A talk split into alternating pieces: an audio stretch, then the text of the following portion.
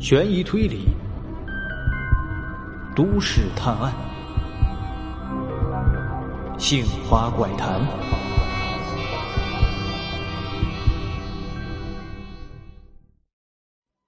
海家不是自杀，这个想法在梁野脑海里愈发的坚定。其实本该早想到的，一个准备自杀并害死自己父亲的人。将皮球拿到车里之后，为什么特地用棒针去扎孔呢？直接拔掉气塞不是更加省事儿吗？由此可以推测，现场的棒针之所以用细线系在枝杈，用针头扎进皮球里，目的是为了留下气孔，在海家没有拿走皮球之前，一氧化碳泄漏的速度可以降到最低。梁野认为。目前最应该搞清楚的是两个问题：时间和信息。假设海家父子还没有到达案发现场，啤酒里的一氧化碳就漏光了，那么凶手计划无疑就会失败。因此，海家父子何时出门，他们开车的路程多远，大约需要多长时间经过案发现场，凶手一定都事先做过调查和计算。只有这样，才能精确的将皮球放在合适的位置上，并且凶手一定对海家父子十分的了解，他们之间很可能有过交集，这一点是需要深入调查的。另外，凶手一定要有让海家无法拒绝的理由，才能让他心甘情愿的下车拿回皮球。其次，凶手是如何将皮球位置的信息传递给海家的呢？这些问题萦绕在了梁野的心头，却始终没有头绪。死者的手机、社交软件等等都被仔细查过了，甚至用技术手段恢复了已经过期的消息记录，但是却仍然没有任何的收获。另一头调查物证的同事们传来了消息，经过不懈努力，现场发现的皮球来源已经查清了。销售的商家是本市一家大型批发市场的商户，但是由于客流量太大，购买气球的人很多，商铺主人没法指认凶手。和海家近期活动的资料对照，证实海家近一个月之内从来就没有到过批发市场，这就进一步推翻了海家自杀的论调。现在认为。案件应该定性为杀人案的同志们已经占了绝大多数，只是关于如何锁定嫌疑人还没有明确的方向，只能用一些最基础的办法，走访周边、调查监控等等。雷警官给大家分配了新的任务：一是调查两个星期以内途经案发道路的车辆和人员的监控；二是继续深入调查皮球的来源和海家父子的关系网。案件讨论会上，众人都是沉默无语。现在外界媒体报道越来越深入，偶尔采访的时候，记者问题也是十分的凌厉刁钻。比如问到案发已经过去将近一周了，警方有没有什么突破性进展的时候，梁野搜尽了枯肠，也只能公式化的说出一些什么“警方正在侦办当中，不便透露详细内容”之类的话。当时记者的眼神让梁野明白，对方通过这些苍白的话语，已经看出了自己背后的无力和心虚来。如果不尽快破案的话，早晚会在民众的心里留下警方无能的印象。但是如今这些调查方向，真好似是大海捞针一般，让人觉得前途渺茫。可是又想不到什么更好的办法。梁野感受到了被压力压得喘不过气。但是，又毫无办法的感觉。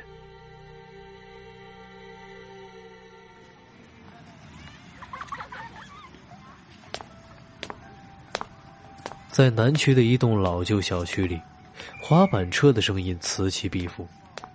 一群放了学的孩子在叽叽喳喳的玩闹着，家里大人们正在开火做饭，没有闲心思带孩子，索性就都轰出了家门。让他们找附近的小伙伴一块玩了。看到孩子们的脸上都挂着发自内心的笑容，王真莫名感觉到了有些欣慰。如今这个社会，大多数家长受到了教育机构的洗脑，生怕孩子输在起跑线上；另一方面，因为自己工作繁忙或者懒于管理，纷纷给孩子报名了各种课外班，拿出了一大堆宣传册让孩子自己挑，美其名曰是让他选择自己喜欢的。殊不知，孩子已经被限制在了边框里，天性自然压制的喘不上气来。还有人说。小时候多刻苦学习，长大了才能好好享受啊！在如今这个高速发展的社会里，多少人成了都市的社畜，但是每每想起没有烦恼和压力的童年时光，心中还是有所向往的。但恐怕十几二十年之后，部分在社会上摸爬滚打的年轻人回望童年的时候，却发现自己是在条条框框、被压抑限制的学习当中度过的。又何谈学会享受呢？宫崎骏说：“如果把童年再放映一遍，我们一定会先大笑，然后放声痛哭，最后挂着泪微笑着睡去。如果一个人的童年都不是自己最珍贵惬意的时光，那实在是太过悲哀了。”因此，王真觉得，在大城市之间，老旧小区里的这些孩子。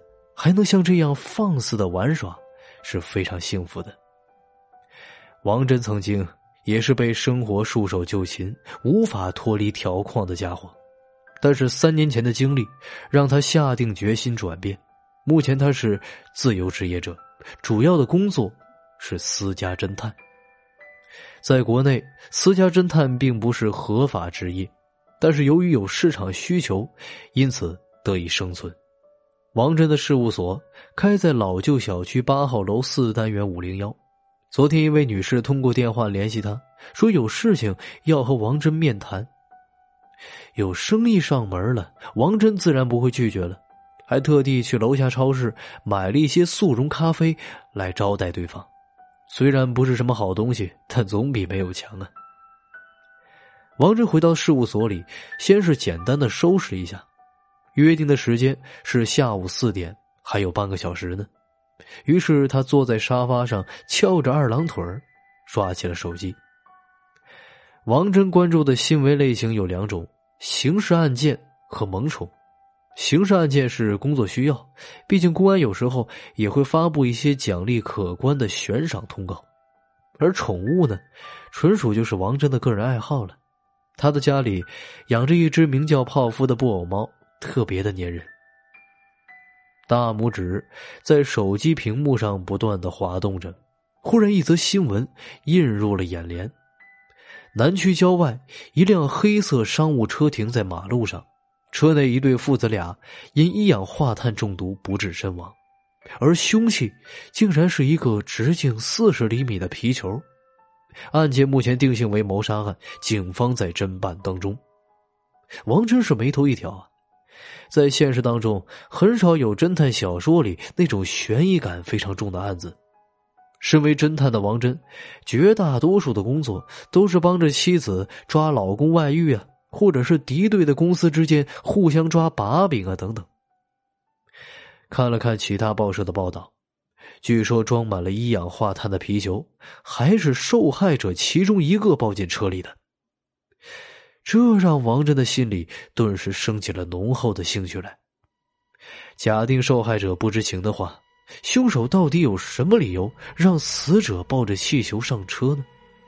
王真想象，如果自己是凶手的话，最先考虑的一定是时间和信息。他是通过什么方式告知受害者皮球的位置又那么准时呢？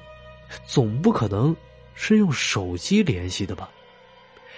现在距离案发已经过去四天了，真要是那样，警方肯定马上就能查出来呀。不过，真要是用手机联系作案，也不是不可能的，除非……就当王真想到这里的时候，事务所的木门忽然被人敲响了。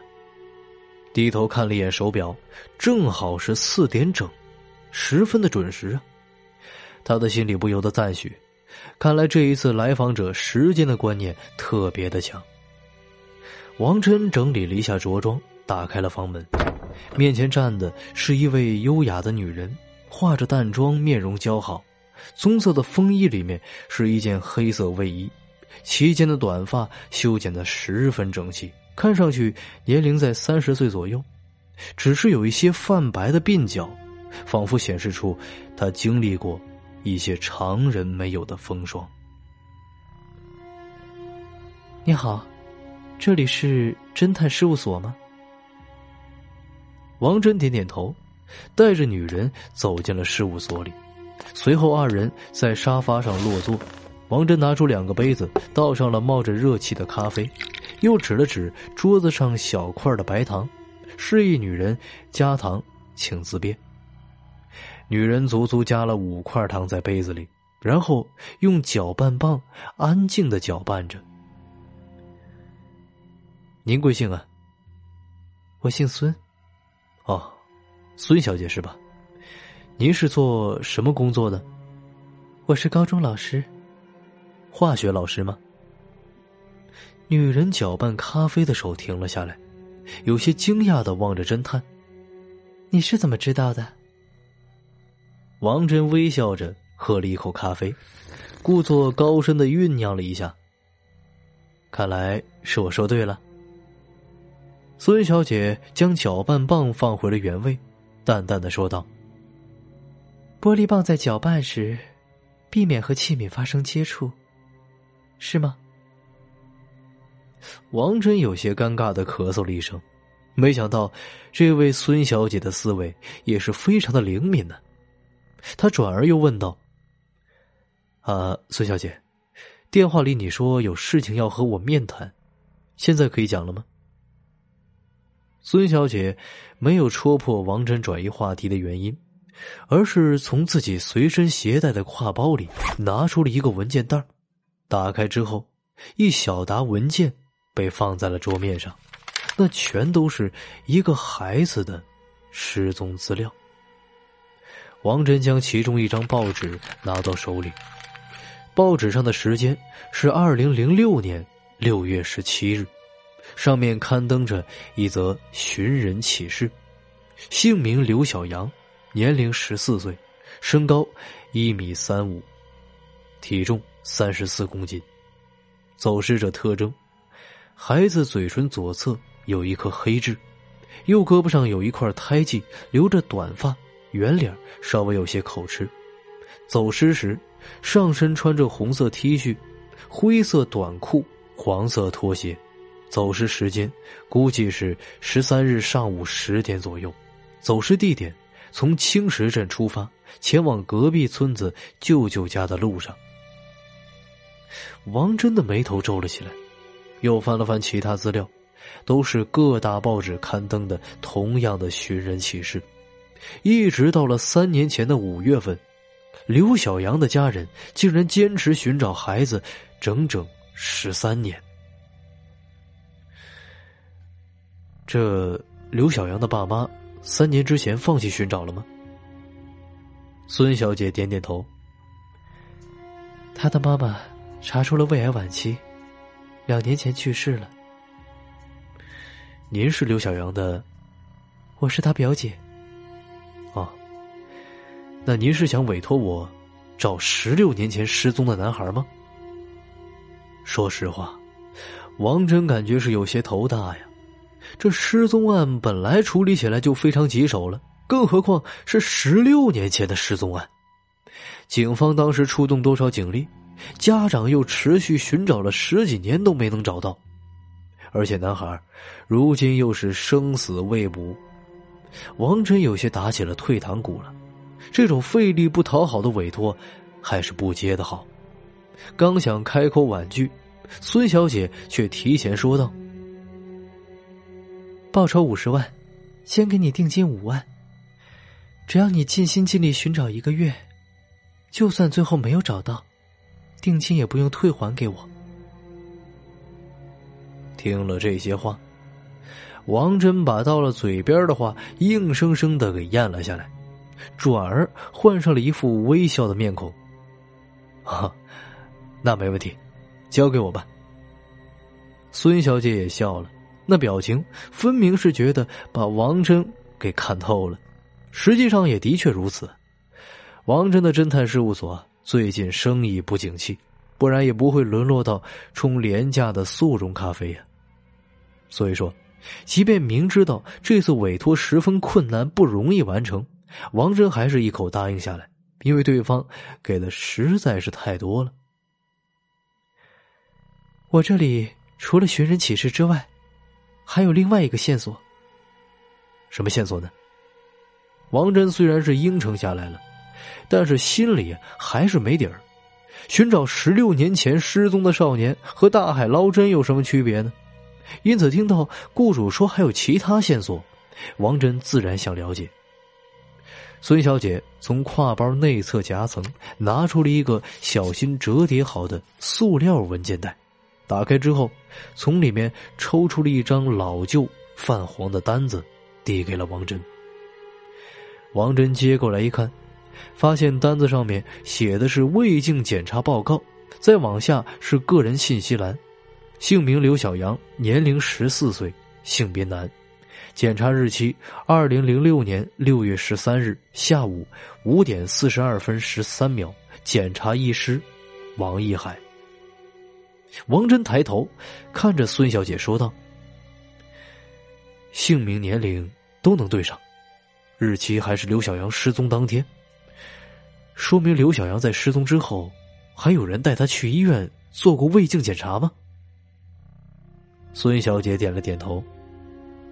所以我希望你能顺着这条线索好好查查，活要见人，死要见尸。王真的眼皮跳了跳，因为孙小姐说出这句话的时候，眼神里不经意流露出来的，并不是对寻找表弟下落的急迫，而是一股无法遮掩的恨意。孙小姐可能意识到自己有些失态，用笑容掩饰了一下，说了一句“等你的好消息”之后，便起身告辞了。没过一会儿。王真的手机震动了一下，低头一看，发现自己的支付宝账户收入了五万元。他拿起了手里的胃镜检查单，右下角的医师签字上写着“王义海”。看来，自己要做的第一步，就是到当年给失踪少年做检查的医院里，找到这位名叫王义海的医生。但是王真也没有想到，这一去。